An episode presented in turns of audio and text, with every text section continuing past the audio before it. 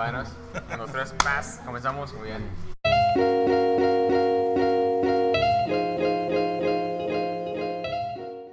Hola Warriors, ¿cómo están? Bienvenidos de nuevo a este podcast Café y Bocetos. Mi nombre es Saúl Figueroa y soy dibujante de cómics y me encuentro aquí con el buen Mikio. También es, Rosa. el buen Mikio es artista también y nos va a contar de su, de su experiencia, eh, de sus gustos y en lo que está trabajando ahorita y pues vamos a conocerlo mejor. Mikio, antes que nada, muchísimas gracias por, por esta visita que haces en este podcast. Mi hermano, muchas gracias a ti por invitarme. Perfecto. Qué bueno que andamos acá. Claro que sí, yo me acabo de enterar, de hecho, que Mikio trabaja aquí cerquita donde estamos, entonces como que le quedó, le quedó cerquita el cotorreo, lo lo cual me da gusto. Eh, pero bueno, de nuevo, como siempre lo hacemos, eh, estamos, cuando trabajamos eh, aquí en el café, invitamos a los artistas y estamos dibujando mientras platicamos un poquito de su trayectoria y de lo que están haciendo, ¿no? Entonces, si a veces eh, de repente se nos olvida dibujar porque estamos platicando, eh, O al revés. o al revés, de que te concentras en el, en el- en el dibujo y se nos olvida la plática, yo me encargo otra vez de, De jalarte para acá, exactamente. Pero bueno, eh, si mal no recuerdo, Mikio, yo la primera vez que te vi a ti fue en un evento de Tributorama, güey. De, de Félix, ¿no? De, Eh, del buen eh, Robin Moreno. de- no, era de. Era de. Era de. La Liga de la Justicia. No, de. Sí, la Liga de la Justicia. Justicia, sí, tú hiciste uno de Superman, ¿no? Yo sí. Superman, tú hiciste Batman. Yo hice Batman, exactamente. Sí, a mí- es que a mí me invitó, me invitó este Robin. Ah, Eh, bueno. me invitó A mí Robin. me Así, así se llama el vato, así se llama. Sí, a mí me presionó Félix. Digo, ah, no, me invitó. Te presionó. y yo, qué presión. Sí, ahí fue la primera vez que yo me acuerdo de haberte visto, güey. Eh, ¿Y te caí bien o no? pues la verdad, Tengo ese, ese, ese feeling de que como me veo muy rudo y así, entonces como que la raza así como que saca de uno. No, mira, la verdad no tuve chance de cotorrear contigo. O sea, nada más te saludé, te sentaste a mi lado y empezamos a firmar eh, pósters. Sí, yo llegué, de hecho yo llegué tarde ese día y, y- y llegué así que, "Tien- tienes que firmar todos esos. Y yo, ah, bueno, ya empecé de que ya no sentía la mano, ya estaba así reaccionando solo. Pero bueno, estaba chido. No, sí, de hecho me acuerdo que te sentaste luego, luego y a firmar y no paraste, güey. Pero, pero me acuerdo que sí tenías un, un buen eh, rapport con la gente, o sea, se te acercaba la gente y platicabas con ellos muy, o sea, muy, muy amablemente. Entonces, no, no tuve chance de platicar vez contigo, pero esa fue la primera vez que yo te vi. Ajá. Eh, y después de eso yo creo que en algún, alguna comba así te- coincidimos exactamente después. de invitado. Ujú, sí, exactamente. Pero bueno, yo quiero preguntarte antes, ¿no? Pues, yo, eh, esa fue la primera vez que yo te vi, pero ¿a ti siempre te ha gustado dibujar? Ajá. ¿Cuándo fue cuando empezaste a dibujar? ¿Cuando eras morro? ¿Qué onda?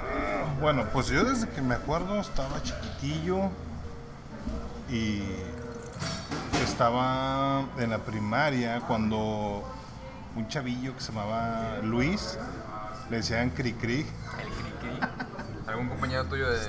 de la primaria, sí, él llevó una libreta llena de cuadritos y en los cuadritos, él por cada, cada dos cuadritos hacía un brazo y así se iba construyendo hasta que hacía puros luchadores. Ok, o sea, como utilizando la cuadrícula para dibujar. Sí, para dibujar. Ok. Entonces, de- desde ahí, yo no sabía dibujar, yo, yo- pues yo sí, como que quería y como que no quería. Eso pasó como en cuarto año. Este, y él pintaba máscara sagrada, octagón y todos esos luchadores. Y pues yo lo seguía porque pues, me gustaba ese mundo, ¿no? Así de, los lucha, de la lucha. y, y del dibujo, ¿no? Me llamó mucho la atención. Entonces, pues ahí digamos que, que- que empecé porque pues ya que yo que sepa ya, ya no paré. o sea, ese- fue tu primer acercamiento con el dibujo, eh, tu compañero que dibujaba eh, lucha libre. ¿no? ¿Y te gustaba la lucha libre, me imagino? Sí, yo, me- yo vivía con mi hermano Pedro en ese tiempo y todo lo que hacía los domingos el vato, como descansaba, era ver la lucha libre, ¿no? Entonces, pues, pues yo la veía con él ahí en la mañana, los domingos, comiendo barbacoita y pues viendo la lucha libre. A gusto. Ajá, pero nunca le di al dibujo, nunca le di. Hasta cuando salieron los caballeros del Zodiaco, Sí, claro. ahí fue una como que una competencia con todos mis compañeritos de, de la primaria, porque como no había internet en ese tiempo, No, no. Todo lo vendían, a veces, a veces vendían pósters en los mercaditos. Porque esta- tapitas o Ajá. a lo mejor. Entonces pues nunca había, nunca había de Fénix, ¿no? Pues yo lo que hacía era de que ver la tele, ay, y copiar al Fénix así, pero en mega chingo. Directo de, de la tele, sí. Ok. Eh, eh, y pues de ahí salió, salió el, el primer trabajo mío, que fue dibujar un Fénix, que estuvo bien curadillo. Ya. Y, y- y, pues sí, creo que de ahí empecé. Pues sí está muy rara mi, mi historia de... Porque Ah. nunca fui un dibujante como todos, ¿no? De que todos siempre estaban dibujando y haciendo, dibujando y creando. Yo no, yo era así como que uh, a las 500 y todavía. ¿Cuáles eran tus gustos antes de, que empezaras a, digamos, a dibujar eh, luchadores de lucha libre? ¿Qué te gustaba hacer? ¿Te gustaba jugar fútbol o te gustaba ver, no sé, películas o qué, hacías antes? películas, las películas de vaqueros con mi papá era así como que lo, lo, más chido para mí. De hecho, si puedo voy a sacar eh, eh, esos tipos de, de ambientes de películas del cine de oro.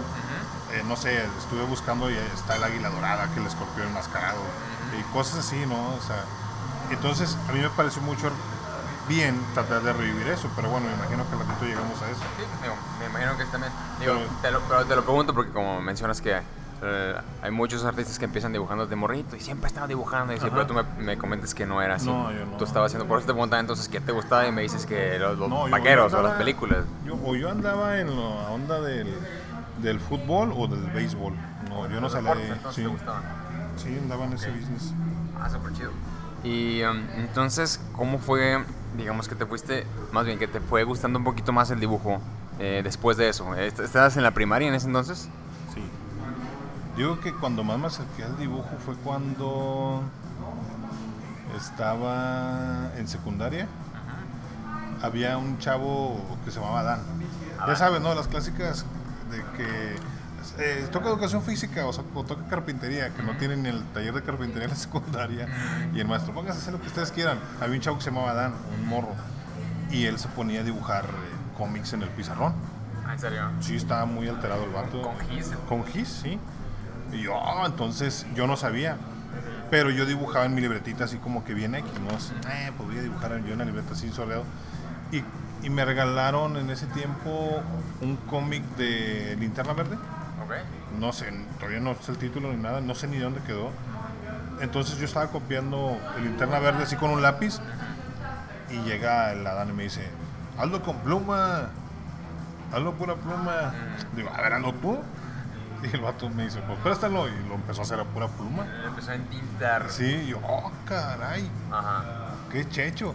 Entonces, yo agarré así como que la idea de él, de que no, todo lo tengo que hacer a pluma y me tiene que salir tal cual, sin necesidad de, de bocetear, nada, ¿no? O sea, no sabía, ¿no? Este, y la primera reta que nos sentamos él y yo fue dibujar Caballeros del Zodiaco.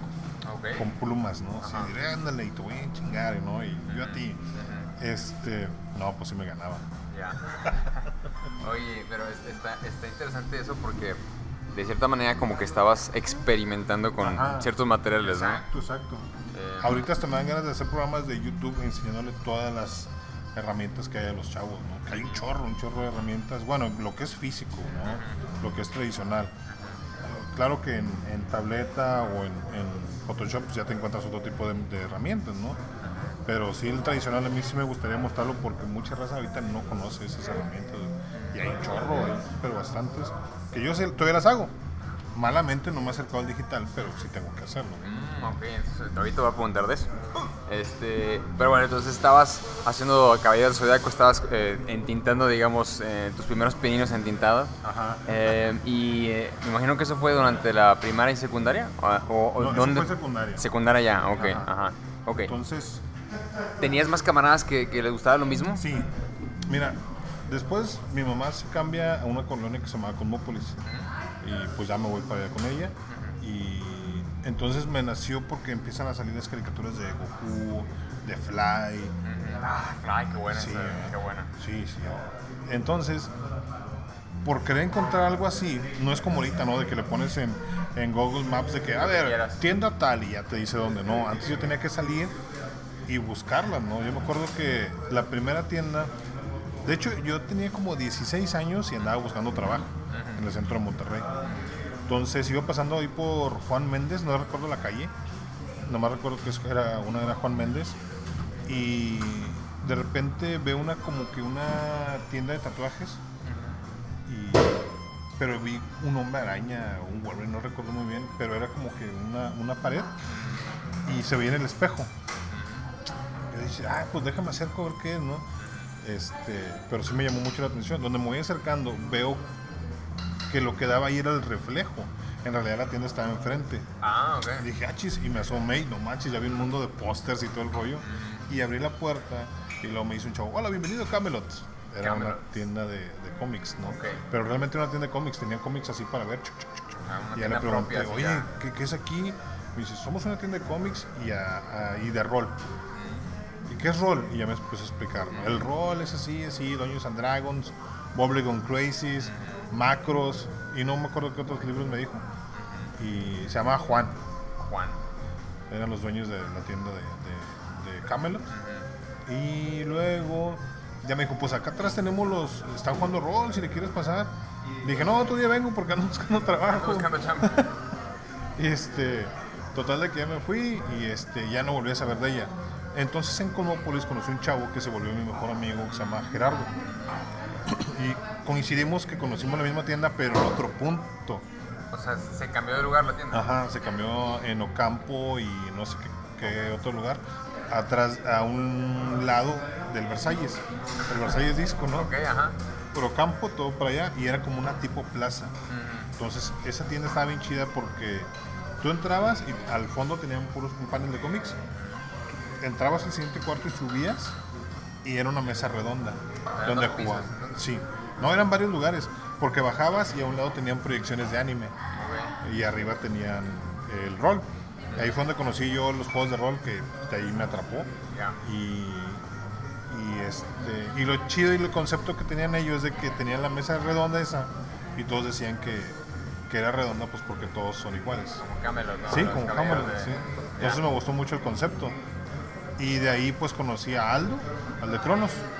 No sé si lo conoces. Aldo es un, eh, es un que en ese tiempo era un chavo que hacía eh, figuras de plastilina y después fundó Cronos donde daban clases de dibujo. Ok, te apuntas así, Cronos era un cómic, pero no. No, Cronos es, era una tienda de, de donde te enseñaron un chorro de cosas a, a dibujar, hacer esculturas de plastilina y eh, un chorro de cosas que te enseñaba el señor ahí. Ok. Y este, ya no, no supe para dónde se fue, pero, pero pues sí, yo empecé ahí en esas tiendas. Y, y, ah, bueno, te, te preguntaba de que si, si tenías otros camaradas que también dibujaban Ah, así, sí, y sí me eh, dijiste. Pues era Jera, coincidimos en ir los dos ahí a Camelot. Y ya cuando llegué a Camelot había un chavo boceteando, así como tú estás ahorita. Pero no manches, o sea, el vato boceteaba con, con rojo y luego lo refirmaba con lápiz. Pero en su hoja de máquina tenía tantos personajes que el vato se para y se va. Y deja la hoja ahí. Le dije, eh, tu hoja. Dijo, no, tírala. Le dije, ¿me la regalas? Y me dijo, sí, dárala. No sé quién sea el artista, pero era. Tenía tantos monitos de anime ahí pintados. Tenía Sailor Moon, Saint Seiya. Tenía un chorro, ¿no?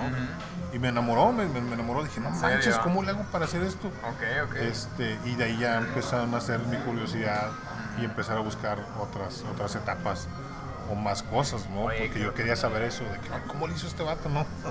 Qué chido, bueno, la verdad que chido. Una, eh, que alguien que no conozcas, no sabes su nombre, Ajá. que te ha inspirado con su arte, Sí. simplemente lo dejó en una mesa y dijiste, güey, yo, yo quiero hacer lo que hace este Ajá, vato, ¿no? Seguramente te llamó mucho la atención. Entonces, Camelot se cambia de, de ese lugar y se van para el barrio antiguo. Ok. En barrio antiguo, eh, tú llegabas a Camelot y poquitas casas o calles hacia abajo había una tienda donde yo llegué. Pues es que antes era así, tú, tú andas por todo el centro de Monterrey o San Nicolás y buscando tiendas, güey. O te decía un amigo de que no hay una tienda y tú ibas. Hay una tienda de cómics y tú ibas y, y por buscar cotorreo, amigos o, Sí, ok. o tribus, ¿no? No ya Sí, sabían claro, dónde claro. Entonces yo llegué a, a esa tienda y para mi sorpresa, no era el mismo chavo, pero vi una hoja igual, pero con azules. Ok. Entonces estaba ahí en una mesa y estaba un chavo dibujando. Digo, oye, ¿cómo le haces para hacer eso? No, pues aquí damos clases y todo el rollo. Neta, ¿no? Pues que sí. Y le dije, ¿qué le vas a hacer a esa hoja? ¿Me la regalas? Me dijo, sí, así como tú tienes así en azules, pero tenía remarcado y eran los personajes de Lugo. Ya.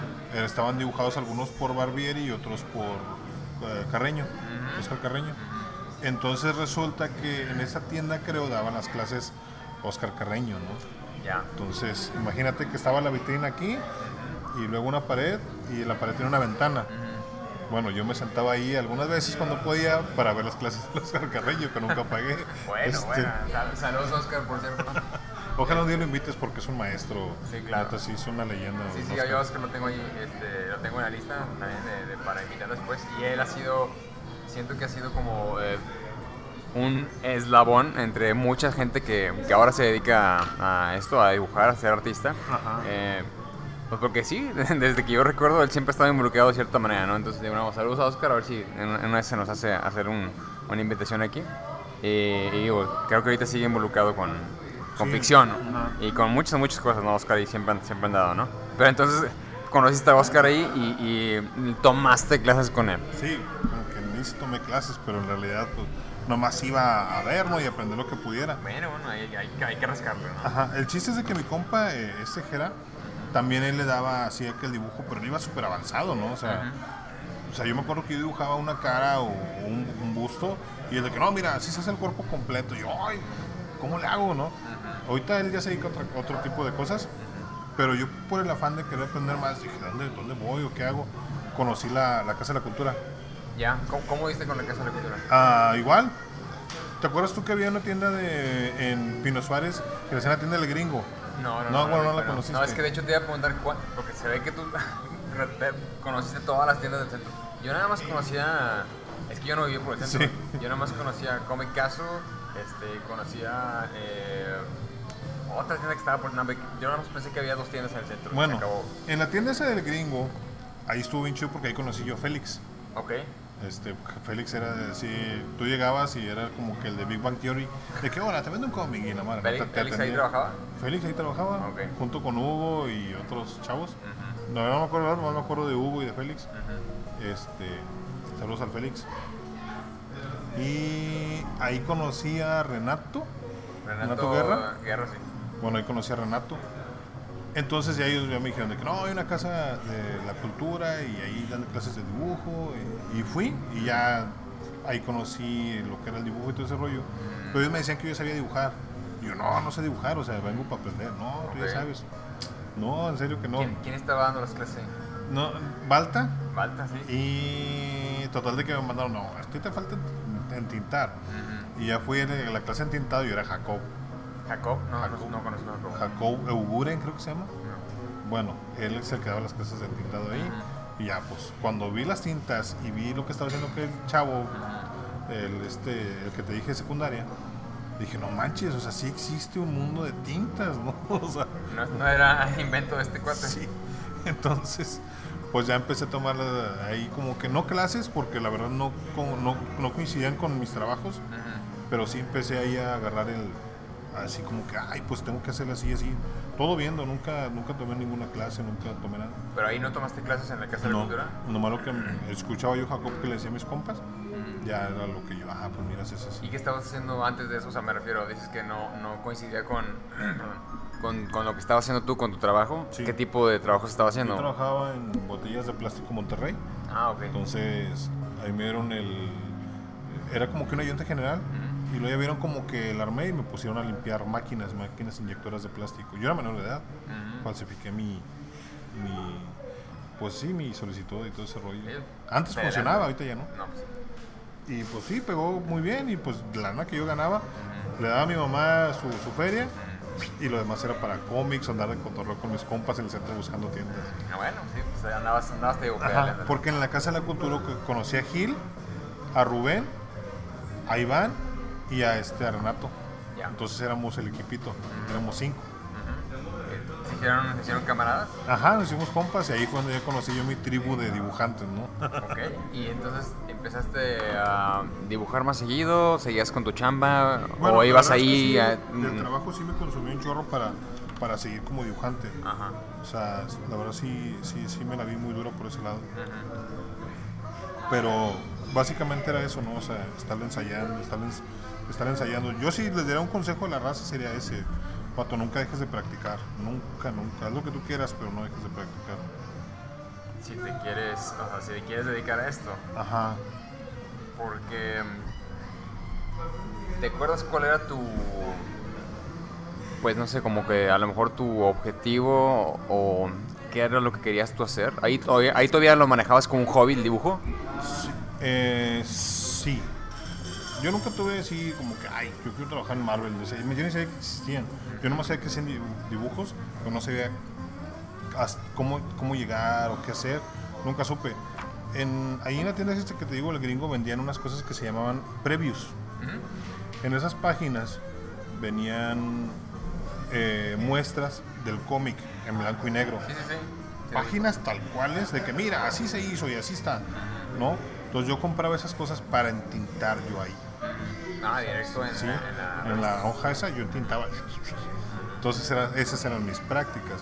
Pero yo no sabía que había una industria detrás, ¿me, ¿sí me entiendes? ¿Y no te lo preguntabas o simplemente nada más disfrutabas leyendo y ya? Ah, eh, dentro de los amigos que conocí en la Casa de la Cultura, Gil, uno de los que estaban ahí, él y Rubén ya tenían toda la noción de todo esto, ¿no? De que se querían dedicar a esto, querían hacer esto, historias.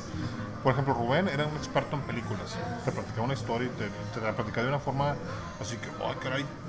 O sea, Cono- tengo conoce, que verla. Sí, conoce. conocía, ¿no? Y Gil era el clásico de que me la paso boceteando y haciendo y todo el rollo, ¿no? Entonces entre ellos nació así como que muy buena amistad y nos juntamos a, a- a dibujar y, a crear, ¿no? Entonces nace la idea de, de sacar un cómic así tipo medio medieval, eh, con fantasía, que sí lo sacamos. ¿Ah, sí? Sí, sí, sí lo sacamos. De hecho yo lo entinté, ¿no? O A sea, ver, a ver, que sí, no pasa nada. ese ruido está... Pero sí, sí salió.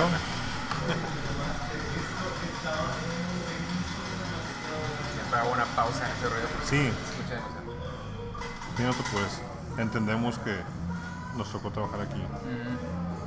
No, la verdad está, el lugar está padre porque la música no está tan alta y se puede platicar a gusto. Entonces me decías que un cómic medieval. Ajá. Eh, ¿Cómo nació la entonces- idea? ¿Quién tuvo la idea? o qué? No, eso fue todo de Gil y de, de Rubén. Ajá. Yo nomás lo que hice fue participar en tintas. Entonces, lo llegamos a presentar en, en la convención de cómics y juegos de mesa. ¿En serio? Sí, pero así como que, como yo no sabía qué era, eh, yo eh, no fui, ¿no? O sea, participaste pero dijiste, "Nah, ¿para qué?". Eh, sí, eh, yo no fui. Entonces, eh, pues esa fue mi primera participación, que no sé dónde quedó, la verdad. De hecho, se sacaron un postercito y me lo dieron. Y yo, ah, me sentía con ganas porque yo ahí puse mi primera firma, ¿no? Claro. que yo en realidad antes ponía Joker, yo no ponía Mickey. Así firmabas como creo. Joker sí, porque yo antes hacía graffiti, nunca me dediqué al, al cómic. ¿Cuándo? dices, Espérate, te, te saltaste esa etapa entonces. Ah, verdad, verdad, verdad. Bueno, a ver, a ver, este, vamos a hacer una pausa y regresamos. Ahí te va, ¿Cuándo haces graffiti? ¿En dónde? ahí te va. Es que por este rollo de la dibujada, pues obviamente te digo, ya ves me dices tú de que, ¿qué te dedicabas? Bueno, pues yo era, yo le daba al fútbol, obviamente como cualquier chavo de la época, Sí. te ibas de antro, ¿no? Bueno, en un antro donde aceptaban menores de edad, era ahí en Guadalupe, se llamaba El Armadillo. Y ahí hacían eventos de, de graffiti. Ahí conocí a Eliud Zavala, que ahorita es el dueño de Burner. Es una tienda de graffiti en Monterrey. Vale. Este, y de hecho estaría chido que lo invitaras un día, está muy chido su trabajo. Este, y le dije, ¿Cómo- oye, cómo se está bien". llama? Eliud Zavala. Eliud, muy bien. Este, entonces, eh, le enseñé mis dibujos. Le dije, oye, está bien chido lo que tú haces. Me dijo, pues eh, es graffiti, igual el día que tú gustes, tenemos una tienda y todo el rollo. Le digo, mira, es que yo dibujo y le llevé mi carpeta. Oh, dibujas chido, este, pues acércate, arrímate acá a la lumbre, ¿no? Como quien dice. Ajá. Y yo, no, pues sobres. Cuando yo hago eso, a un lado había un chavo que se llamaba Jorge Hueso. Ok. Y me dice, oye, ¿has hecho diseños para marcas de ropa? Digo, no. Me dice, bueno, ¿y qué tal si te invito a que colabores con mi marca? Digo, neta. Digo, pues yo no sé nada de eso. Digo, si tú me enseñas, no pasa nada. Dijo, sobres, cállale al Café Iguana ahí en el barrio antiguo. Ya. Ah, ok. Y él tenía ahí su... Él estaba viviendo ahí, ¿no? En el Café Iguana. Antes, donde, donde se presentan los grupos, allá ves que hay... ¿Ahí era su casa? Sí, en su casa, ¿no? Este, y ahí vivía y tenía su taller y todo ese rollo. Y empecé a trabajar con él. El pago de él era que me pagaba cierta cantidad y aparte me enseñaba todo lo que... ¿De graffiti? ah, todo lo, todas lo Ah, que serigrafía. Ah, serigrafía y diseño. ¿Cómo se llamaba su marca? Él era dueño de una marca de ropa que se llamaba Vatos Locos en el DF. Vatos locos. Tú a lo mejor no te acuerdas, pero la raza de la camada se acuerda de que esa marca fue bien, pero ultra mega famosa. Este, y luego sacó otra marca que se llamaba SHH, Shock Horror Hueso. Entonces, El vato ahí me estuvo enseñando todo lo que se llama- era serigrafía, diseño y todo ese rollo. Y reforzó más mi idea de ser en- entintador, ¿no? Porque todos los diseños antes se hacían en papel herculene y con estilógrafos que recargabas, y tenías que tener una precisión bien machín.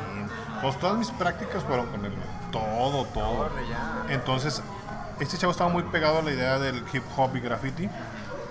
Y fue donde yo empecé a pintar como grafitero. Entonces, mi, mi graffiti era así, ¿no? Eh, Joker. Entonces, cuando yo presento un trabajo, eh, me equivoqué y en vez de ponerle este, el nombre del, del, del, artista, como viene en inglés, yo no soy inglés, no sé nada de inglés, este, le pongo M1K10, que es mi cómic. Entonces, eh, y abajo puse Gerardo Ramírez. Entonces el maestro me dice, oye, eh, ¿quién es el dueño de este, de este trabajo? A ver, pásale, Mikio, Mikio, pásale, Mikio. Pato, yo bobeando, güey, hasta que me dice Gil, oye, Gil, Mikio, dice, oye, Gerardo, ¿eres tú? Yo, achis. Entonces ya vuelto y era mi, era mi proyecto. Eh, Tu firma era M1. M1. No, mi proyecto era M1K10, y yo me llamo, mi cómic, o, o el trabajo que yo presenté. Y ahí salió tu. Y ahí de ahí salió mi sobrenombre, el Entonces cuando chido. llego con el vato de- del graffiti, digo, oye vato, mira, este, con, con hueso, decían hueso, oye, pasó algo bien raro güey, en la escuela de, de la Casa de la Cultura, presenté este trabajillo y en vez de decirme Gerardo Ramírez me, decían, me dijeron como mi, mi, mi, mi apodo, ¿no? O sea, como el nombre del trabajo. Y luego me dice, oye, pues suena chido, ¿por qué no te quitas Joker? Y te pones así. Y yo sí, ¿verdad? Y ya desde ahí empecé a, a poner, todo el mundo me empezó a decir Mikio, hasta mi mamá me decía Mikio. Sí. Sí, mi ex esposa Oye. me decía Mikio, güey. Chido. Sí. Bueno, Está bien la raro. La verdad está, muy chida la historia, ¿eh? Ajá. Uno nunca sabe de dónde están los apodos, generalmente como que nada más escuchas, ah, pues así le dicen, o así le decían cuando era chiquito, no sé qué, pero no, no te imaginas que sale, digo, y, los apodos también tienen muchas veces historias muy, muy peculiares, pero, Sí. oye, pues está chida la historia. Sí. Entonces, pues ya empecé a trabajar con él haciendo ahí diseños para marcas de ropa y todo ese rollo. Y, y, pues me conectó muy bien y llegué a hacer diseños bien chidos para, para, para bandas de rap, de rock, para marcas de ropa. Entonces, ahí en ese estudio me conoció un grupo de rap que se llamaban Los Soldados del Reino y una marca de ropa que se llama eh, Power, Skate Shop. Entonces mis primeros trabajos para marcas de ropa y todo ese rollo fueron para ellos. Entonces creció tanto así como que, ah, es que este otro diseñador de marcas de ropa, que mi nombre llegó a, no sé si te acuerdas tú que antes había un, un pasillo comercial que se llamaba Reforma.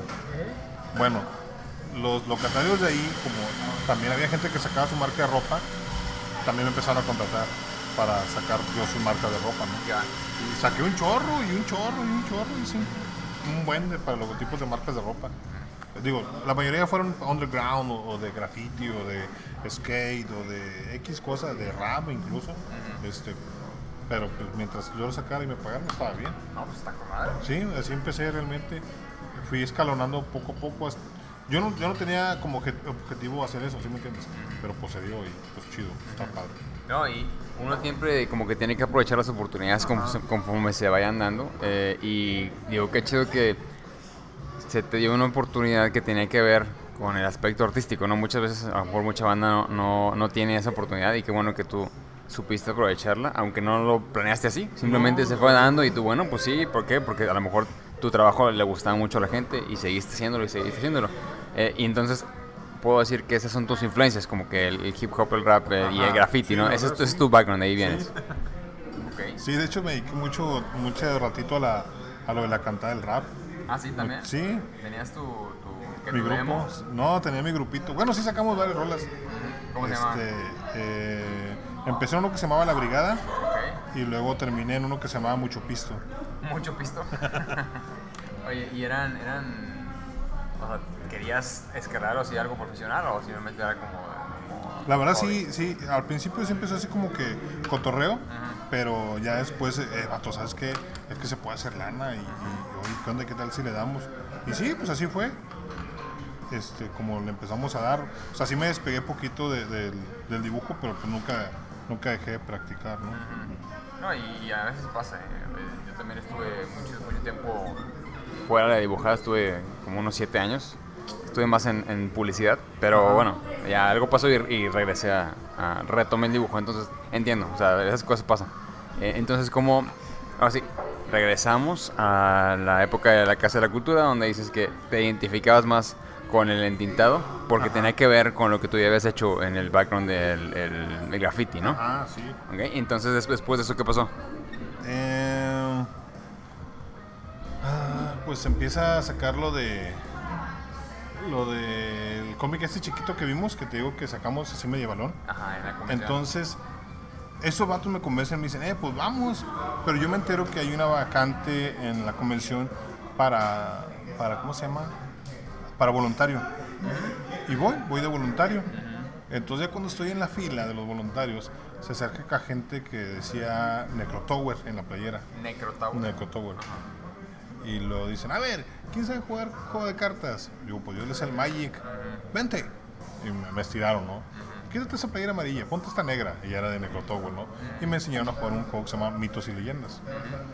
Eh, y ya estaba yo ahí dando demos y dando demos y dando demos hasta que terminé trabajando con ellos en, pues sí, enseñando raza, ¿no? Entonces había una tienda en Monterrey que se llamaba mm, Molo Comics. Entonces yo trabajaba para Molo Comics y este enseñando raza Juan mitos y leyendas y vendiendo ahí como, sí, pues trabajador, ¿no?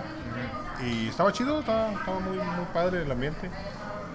Obviamente se corta mi temporada de dibujante y me la paso en la tienda dibujando y atendiendo raza, ¿no? Ahí en Molo Comics. Ajá pero yo sigo yendo a las convenciones, pero con el paso del tiempo me vuelvo como que encargado de, del área de juego de cartas de la convención.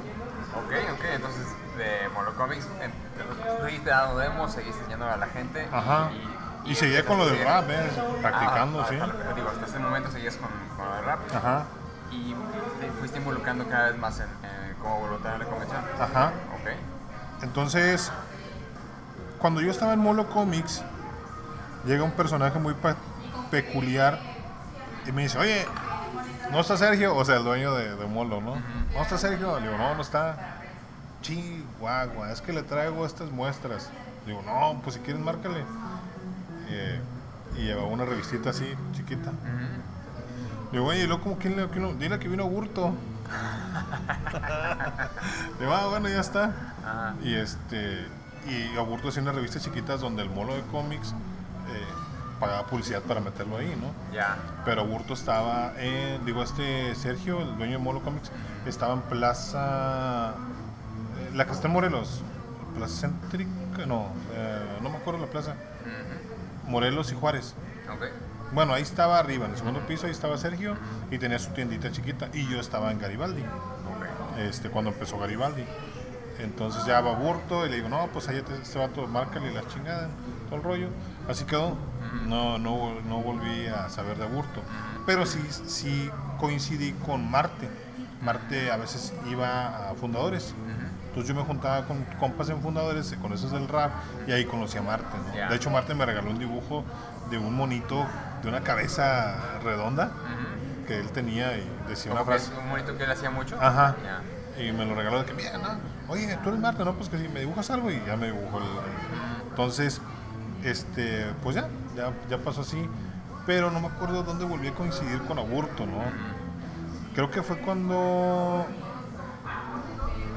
Bueno, no recuerdo muy bien. Total de que yo me salgo de... de Molo De Molo. Y este y pongo un, un negocito de playeras y, y cartas, ¿no? para jugar. Eh, fue en Garibaldi también.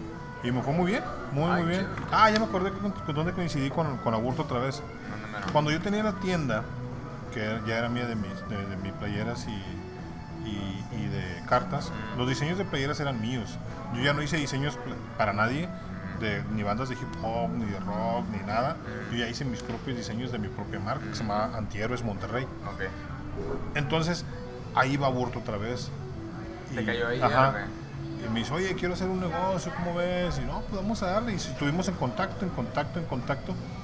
Entonces, como yo ya tenía tiempo de más, tenía mi, tienda, eh, yo empecé a jugar un jueguito que se llamaba Warhammer. Entonces, ese jueguillo son un chorro de figuritas que tú tienes que pintar. Ok.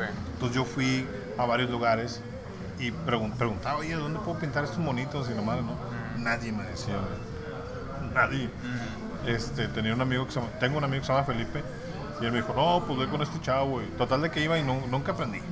Entonces, a la tienda por casualidad llegó un chavo que jugaba juegos de, de mesa que se llamaba David. Y se me hizo, se hizo así como que mi super compa y él me enseñó a pintar las figuras de Warhammer. El vato sin darse cuenta, güey, me dio un mercado así, puf, super amplio, güey. Porque ahorita es a lo que me dedico. ¿En serio? Ajá. Aparte de dibujar, eh, lo que dibujo ahorita, este, me dedico a, a enseñar a la raza a pintar ese tipo de figuras. Chido. Ajá. Entonces, llega Burto, me enseña ese cotorreo de que, oye, quiero hacer un negocio, bla, bla, bla. No, pues vamos a darle. Este, yo empiezo en la pintada de los monitos. Practiqué tanto y pinté tantos monos que pues sí me enseñé, yo digo que bien, ¿no? Este, ya después te- les enseño mis trabajos o pueden ir a mi Facebook y ahí lo pueden checar, este, todo lo que hago. Y total de que poco tiempo después, un amigo que se llama Poncho, que también es amigo de Burto, me dice, oye, ¿no quieres trabajar con- pintando monos ya profesional? Le digo, "Achis, ¿cómo es eso? Pues tú vente, échate la vuelta. Entonces voy, y sí, realmente tenía unas esculturas marca, marca, no sé, ¿Tenía una tienda él? no, era, era, un, era un taller de escultura que realmente querían pintar esas figuras para venderlas. Entonces ocupaban un pintor. Entonces, según le hicieron prueba a muchos, pues al final que me quedé fui yo, ¿no? Entonces, si van a mi Instagram, ahí pueden checar algunas figuras de las que pinté ahí. Ah, Ahorita les digo las direcciones. Y pues bueno, me quedé. Me quedé como pintor y, y mi negocio pues lo dejo a un lado, ¿no? O sea, y me fue muy, muy, muy, muy chido. Qué chido. Este, eh, practiqué mucho, todavía, todavía más. Investigué todavía más de pintura porque se abrió la rama esta del YouTube y todo ese rollo. Entonces en YouTube encuentras mucha información acerca de eso. Que si realmente tienes, tienes un poquito de tiempo, siéntate, estudia, practica y te va a ir chido. Y yo fui lo que hice, o sea, mientras estaba con esos chavos, practicaba y estudiaba y cómo lo hacía y todo ese rollo. Porque pues yo la verdad no estudié nada, todo lo hacía viendo. Si, si tú te pones a practicar, sí salen las cosas. Y, y eso lo aprendí pues con el tiempo, ¿no? Y de total de que ya estaba ahí, el estudio pues no funcionó para ellos, para mí estuvo muy chido, porque fue una etapa más en mi vida. Y pues me salgo. Entonces al momento de yo salirme, este, creo que como tres meses antes de salirme, o sea, ya estaba yo ya destinado a salirme, este, me llegó un mensaje de Burto y me dice, oye, este, eh, estoy, estoy viendo las- lo que estás haciendo, los trabajos que estás haciendo, te quiero tener de invitado en el, en el Arte Sale. Ah, Yo, ¿cómo que de invitado en Arte Sale? Me dijo, sí. Yo para esto, yo ya estaba de coordinador en el área de juegos de mesa de la convención. Como Sí. siempre le di a los juegos de mesa, de Ajá, voluntario y así. ajá. Nunca dejé de ir y yo llegué a ser coordinador de los juegos de mesa en la convención. Y yo tenía mi grupito, ¿no? O sea, que eran los full gamers. Full Gamers. Ajá. Era, es Barney, eh, Harry, Boxman, Andrew, Toño y el niño Necron, que es David, el, el chavo que me enseñó a pintar. Eso, eh, sí, ese era el grupito que tenía en la convención y teníamos así el área de juegos de mesa. Entonces me habla Burto y me dice, oye, ¿cómo ves? Digo, pues de hecho está chido. Si ocupas algo me dices, yo estoy encargado. ¿Cómo que estás encargado? Sí. Pues mejor vente conmigo, jalar conmigo. Pues sí, diles y me voy. No, hombre, no hay pedo, tú vente. Ah, ok. Ya me voy y cuando Aburto empieza en el arte sale, yo empiezo con él. Ya. Este, entonces Aburto se sale de, de- del evento porque tenía mucho trabajo con Marvel y todo ese rollo y pues se queda vacante. A las dos o tres semanas me hablan de ahí de, del E creativo de, de Faustino Sí. y ya me entrevistan pues para ver si me quedaba yo con el, con el empleo pues me quedé como coordinador de ahí de, del arte sale. Qué chingón. Y ya- ya pues ya tengo tres años y medio. y ahí toda esta historia ahí de- pues, de- desembocó, ¿no? Claro. Y así. Es donde ha desembocado todo. Este, oye, Mikio, ¿y cuál es? O sea, me dijiste que ahorita entonces te dedicas a, a, a dar a dar clases o a enseñar a la banda a, a Pintar cómo, bonitos, sí. cómo pintar sus figuras de, de Warhammer. Ajá. Eh, Bueno, no, en realidad nace porque, eh, aparte de estar con este rollo, este, de- del arte sale, pues yo me salgo del estudio de pintura y pues me la paso pintando nada más así en, en- en mi casa, como todos los artistas que se dedican a ese rollo. Y, este, y Felipe, que es el dueño de Anime Corp, me dice, oye, vato, pues vente a jalar conmigo. ¿Qué tal si atiendes la tienda y cuando tengas la tienda, pues este, porque te gustan los juegos de mesa, yo tengo juegos de mesa, te gusta, quieres dar los cursos de pintura, pues aquí los puedes dar, tendrías un espacio. Y nació un concepto donde nos hicimos ahí so- socios en un business y dije, pues sí, pues sí estaría chido.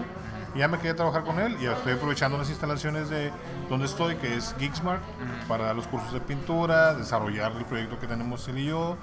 Y me queda muy chido porque pues es un mundo que está conectado también con el arte sale y no la convención Claro. por completo. ¿no? ¿Cómo se llama? El, Se eh, llama Geeksmart. No, no, no, sí, está aquí luego. luego, Sí, está cruzando. No, eh, eh, tu socio, tu camarada. Ah, Felipe. Felipe. Ah, Felipe, Felipe. Sí, sí. Es de. Sí. Ya. Este, y pues ahí le mando un saludo al Felipín. Saludos, Felipe. Este, y pues bueno, estoy como que en un círculo. Este, arte sale, juegos de mesa y tienda, ¿no? Entonces, como mucha gente llegaba, y todos los juegos de mesa traen la moda de que traen figuritas, mucha raza llega y me decía, oye, ¿cuánto me cobras por pintarlo? Pues ya haciendo la suma, en todos los monos que traes, son Tanto, 7 mil, 10 mil, 8 mil, 5 mil. Sobres, píntamelo. Entonces, pues bueno, le daba. Pero llegó un punto donde dije, no, vato, estás gastando demasiado. Ya estás gastando más de lo que vale el juego. Mejor, ¿qué tal si te enseño? Sobres. Y así llegó uno, y llegó otro, y llegó otro. Hasta que ya junté, les dije, ¿sabes qué? Mejor voy a dar las clases. Este, y aquí van a aprender todos, y chido, ¿no? Entonces, dando las clases, junté 32 personas. eh, y que se enseñaron a pintar realmente cuando yo empecé no, no había nadie que te enseñara, te dijera, mira, hazle así, así, así, así. Yo pintaba o sea, eso es todo mal, ¿no? Entonces, ahorita me da mucho gusto de que la raza que enseño ya sale como si tuviera un año pintando dos. Eso está padre porque ya tienes a alguien que está atrás de ti picándote y haciéndole, mira, hazle así, hazle así, eso no, y cosas así, ¿no? Y está padre. Realmente está chido porque ya hay cinco personas que se están trabajando realmente de eso. Que, se- Entonces, de sí, y está chido, la, la verdad está muy padre. No, pues eh, definitivamente es mejor en vez de pescar para la gente es enseñarles a pescar, A ¿no? Y tú les estás enseñando a pescar y qué chido. Sí, Eh, la verdad sí me da mucho gusto que, que la raza pone en sus Facebook eh, gracias a mí, que, y ya estoy pintando, y, ah, qué chingón, se siente muy padre, la verdad, sí. Te lo comentaba porque, por lo que estaba viendo, digo, este, tienes como varios, varios frentes en los que te estás atacando. Eh, la siguiente pregunta era, ¿cómo entra el dibujo en este momento en, en- en tu carrera o en tu vida? Porque yo, yo te veo de repente en, en, Tributorama o te veo que estás en alguna... eh, haciendo comisiones o haciendo sí. que blank covers y que cómo lo manejas eso, cómo lo implementas tú en tu, en tu día a día o en, tu- en tus eventos o cómo, cómo está la onda. Ah, mira, por ejemplo, en las, no sé por qué les nace la idea de, bueno, más bien, salen los blank covers y mucha raza quiere coleccionar el artista, el, el trabajo del artista en el blank cover. La verdad, yo no, no soy dibujante profesional como, como los profesionales que has tenido aquí. Aburto es profesional de color, Isra no se diga, Rex Locus, todos esos son profesionales y sí te creo que, que les encarguen comisiones, ¿no? Yo no soy profesional, bro, yo no me lo hago porque me gusta. De hecho, en el cómic apenas tengo dos años haciendo cosas de cómics. Este, todo lo he hecho para tengo marcas de ropa y ese rollo. En el cómic apenas tengo dos añitos, pero neta tengo un chorro de trabajo. Si cuentas otra jale que yo tengo entre comisiones, monos y, y todo lo que viene, tengo jale de aquí a febrero del año que viene. qué loco. Sí, tengo un chorro de trabajo, me está yendo muy bien y pues no sé por qué, por qué les gusta mi estilo, no sé. Una vez me entrevistaron y me dijeron que por qué no entraba Marvel, pero ¿qué, qué esperaba yo para entrar a Marvel? Y digo, no, pues yo no espero nada. ¿verdad? La verdad, si sale un día y llegan y me dicen, eh, ¿sabes qué? ¿Quieres trabajar? Pues con ganas, pero no creo que un día pase eso, porque ellos no están como que, ah, sí, o sea, ¿tú quieres trabajar? No, o sea, yo siento que están más como en el ámbito de que a ver quién se acerca a ellos, ¿no? Pero si un día sale la oportunidad, pues chido, si no, pues no, no pasa nada. No, te, te sorprendería, Miki. eh, porque en realidad, por lo que yo percibo y lo que he practicado, es al revés. Los, las compañías grandes, Marvel, DC y así, no están activamente eh, recibiendo portafolios de la gente. O sea, ya, ya no están eh, O sea, la gente llega con ellos, pero, la gente, pero ellos les dicen, no, sabes que ahorita no estamos contratando. Ajá, Lo que ellos están haciendo más bien es, ellos están checando, los editores y toda la gente eh, encargada de eso, checan las redes sociales, checan los Sí. portafolios de la gente y los tienen en el radar.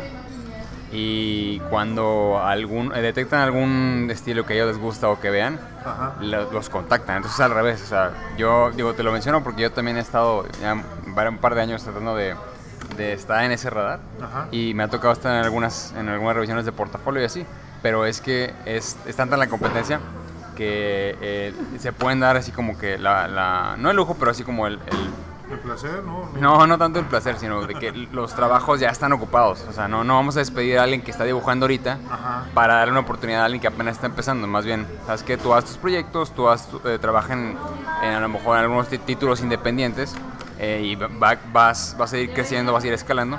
Y cuando llegue el momento, ellos a lo mejor te van a hablar. Es más o menos así la tirada. Sí, yo, yo siento que, que, que si me llegan a hablar, pues bienvenido sea, ¿no?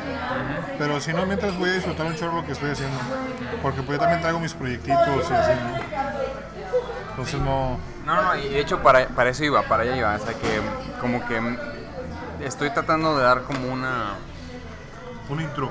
Un intro, bueno, no más bien un intro, sino como cuando si alguien te vaya a, a preguntar o de que te preguntan cuál, oye, cómo le hago o así, esta es la experiencia que a mí me estaba tocando dar, ¿no? Entonces Ah. por eso, por eso te, te, te mencionaba para allá, de que tú estás haciendo tus proyectos, estás haciendo tus cosas, la gente te busca que bueno, ¿por qué? Porque estás trabajándole, estás, estás fregando, estás pedaleándole duro Ajá. y estás haciendo tus ondas y estás produciendo. Eso habla muy bien, aparte de que estás produciendo constantemente, eh, pues la gente te, te va, ¿cómo se- va siguiendo tu carrera, ¿no? Va siguiendo, te está viendo cómo has ido creciendo, cómo vas avanzando y cómo realmente eres una, una persona muy agradable, o sea, eres una persona muy buena onda, la verdad, lo que me ha tocado ver. Eh, y la gente responde muy bien a eso, ¿no? Entonces, por eso que no te sorprenda que por qué la gente te, te- te busca y, y que le gusta tu estilo, pues porque le gusta cómo dibujas y porque realmente eres una persona que sí se presta para, para obviamente atender bien a la gente y para estar siempre, eh, en- pues sí, que nunca les vas a quedar más, me explico. Eso es un aspecto importante que todos los artistas deben de tener. Pues, pues me imagino que, que, que- es que realmente nunca estuve pegado yo a este mundo de, del cómic hasta apenas eh, eh, ahorita que estoy en arte sale y, y que estoy pegado ahí con los niños. Bueno, yo les digo niños no a todas las chavitas chavitos que, que están ahí convención tras convención. La verdad yo sí yo les, les digo niños porque quieras o no les agarras un tipo aprecio no de que Cariño. Ajá, ¿no? De que, de que combe tras combe ahí están con nosotros. Eso está padre, está muy chido. Y bueno, y regresando también un poquito a lo que te decía ahorita, que tienes varios frentes que estás eh, trabajando. Em, ¿El dibujo lo vas acep- aceptando conforme te van llegando las chambas o tú buscas esas chambas eh, para, para, por ejemplo, para los tributos o para ese tipo de cosas? No, por ejemplo, en el tributorama de, de Félix, pues ahí es el, él es el que te habla, ¿no? Que, Oye, ¿qué onda? ¿Quieres participar? Queda un mes, este, ¿qué te parece si te avientas a, a, este, a esta monita, a este mono? Ah, muy bien. Y ya, pues le das. Eh, en caso de las, de las comisiones, pues te preguntan ahí, ¿no? De que, oye, ¿tienes tiempo? Es que quiero esta comisión, este, quiero hacer esto. Ah, pues, pues sí tengo tiempo, no tengo tiempo. Ya tú, ya ahí tú le, le dices, ¿no? Lo chido de cuando ha pasado este rollo es que eh, ellos, a mí me han dejado trabajar así como que, ¿cómo la quieres? Como tú quieras. Ah, bueno, ¿qué quieres? Lo que tú quieras. Bueno, pero un personaje. Ah, pues me gusta Superman o Batman o Gatúbela, o no sé lo que tú quieras. Ah, gracias. No sé por qué. Pero está chido. Yo tengo un lema, vato, de que si tú te dicen, hazlo como tú quieras, échale el mejor kilo posible porque no sabes quién lo va a ver el día de mañana, ¿no? Entonces eso te va a traer más trabajo del trabajo que tú le invertiste. Si tú le invertiste, ah, un día, créeme que si alguien lo ve y dices, no mames, está bien chido, pero dije maldiciones. Si alguien lo ve y dices, no manches, está muy, muy padre, ese te va a dar tres o cuatro veces el tiempo que le invertiste en trabajo, o sea, te va te va a re- redituar muy chido el lana. Sí, ¿no? Eh, estoy totalmente de acuerdo contigo. Eh, siempre hay que tratar de hacer el mejor trabajo posible, ¿no? Que tu último trabajo siempre sea el mejor trabajo que hagas. Eh, y bueno, no, nos estamos enfocando, eh, más bien, ahorita me comentabas que apenas estás entrando en el mundo del cómic y de este tipo de ilustraciones, tienes poquito en eso, pero en realidad tienes em, pues casi todo lo que me acabas de contar involucrado en el, en el, ámbito artístico de cierta manera, ¿no? Ya sea por el graffiti, o ya sea por la música, o ya sea por eh, los juegos de rol, ¿sí me entiendes? Entonces, como que son diferentes áreas que, que, uno puede explotar. Siempre has estado involucrado de cierta manera, ¿no? Esta es otra opción que a lo mejor eh, eh, a, los chavos que están empezando pueden tener también como opción, ¿no? O sea, que no, no, no necesitan clavarse generalmente o necesariamente en una sola opción. Como que no hay que, que, poner todos los huevos en una sola canasta, sobre todo si se quieren dedicar a esto y, y al principio es difícil, ¿no? Entonces, qué bueno que tú tenías o tuviste oportunidades y las empezaste a, explotar y, a, y a, no dejarlas pasar, ¿no? Sí, la verdad es que eh, en mi caso creo que era buscar herramientas y lugares donde. Ahorita ya creo que buscar lugares está además porque ya hay un chorro de opciones que te presten de que el café, de que tiendas de cómics, de que restaurantes, ya, ya está muy abierto y no es como antes, de que yo me acuerdo que nos juntábamos en un Vips a dibujar y eh, eh, eh, sí, de que a ver, este, ya, ya sacamos sus cafés y, pero es que ya agarramos, vámonos, ¿no? Este, entonces, por eso nació nosotros cuando se juntaba Gil y, y, Rubén y todos estos de la Casa de la Cultura, en la tienda de cómics que te digo, al ladito hay un banco. El banco tiene un estacionamiento hacia abajo, pero arriba de ese estacionamiento se hace como un patiecito. Ahí nos juntábamos todos los sábados y domingos a dibujar. Y se, le pusimos el estudio a la mano. La mano. Ajá, ¿por qué? Porque éramos cinco dibujando. Entonces, por eso puso así, estudio a la mano. Pero en realidad éramos puros vatos 100 X tratando de dibujar chido. Era todo. Este, yo me acuerdo que nos juntábamos también con compas en casas de compas, poníamos, no sé, como antes en Reforma vendían los cassettes piratas de Goku, ¿no? Y ¡ay, ya iban la nueva película de Goku! Y íbamos y la compramos y la poníamos y dibujaron chingo, ¿no? Y estaba chido, estaba muy para ese cotorreo. Ahorita ya no, ya cualquier cosa tú lo buscas en, en internet, la tienes. Incluso hay esas tutoriales de dibujo en internet. O sea, vato, no tienes ya pretextos. Ya tienes todo para hacer las cosas bien este, nada más está de que te apliques. Todo en la vida es eso, aplicarse. Es como el dibujo, borrar y volver a hacer, borrar y volver. Y nunca dejar de practicar. Oye, Mikio, ¿y cómo... ¿Cuáles son como tus planes para, eh, no sé, a lo mejor ahorita en, corto plazo mediano plazo que, que, involucren, no sé, el ámbito artístico? ¿Te piensas dedicar de lleno a, no sé, clavarte más en lo de los juegos de rol o piensas desarrollar un poco más... Uh, la parte del cómic, ¿qué, ¿qué, te gustaría o qué, cuáles son tus planes ahorita en corto o mediano plazo? Pues ahorita va a regresar la marca de ropa que tenía, regresa. Ah, qué chido. Regresa Antihéroes y regresa toda propuesta ahí que traemos, que también es de ropa, pero reflejada en, en cómic. Más bien, está raro, está raro, es una mezcla rara. Eh, se llama Mr. Madness. Mr. Madness. Ajá.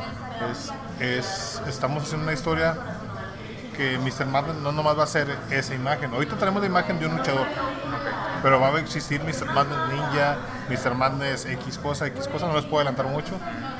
Mr. Madness el Barbarian. Hay muchas cosas, hay muchas cosas que vienen, pero por lo pronto y lo más rápido va a ser eh, sacar una historia de un luchador.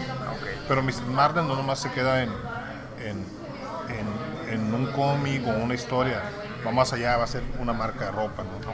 sí, esto está chido. Entonces, mira, traigo la imagen, la máscara de Mr. Madness. Creo que vi, algo ahí por, por Cha, cha, cha, cha. Ah, chequen esto, mira qué chulada. Ah, verdad. Ahí está. Es original del señor, del maestro Fraceta. Es, es, pues es un la marca, máscara la cosió, la tejió, la cortó él. Está, está chingona, neta. Sí, está muy chido. Es Mr. Madness. Él es Mr. Madness. Mr. Madness? El luchador. El luchador para que. Está bien chida. Ahí se pueden ir con el señor Fraceta, estaría chingón. Sí, pues ahí sí me pasas sus datos. Y sí, está muy chido. ¿A él se dedica a esto o es costurero? No, él es, él es. Digamos que él es el Stanley de las máscaras, ¿no? Sí, está muy mamado, señor. Lo voy a poner aquí para tener.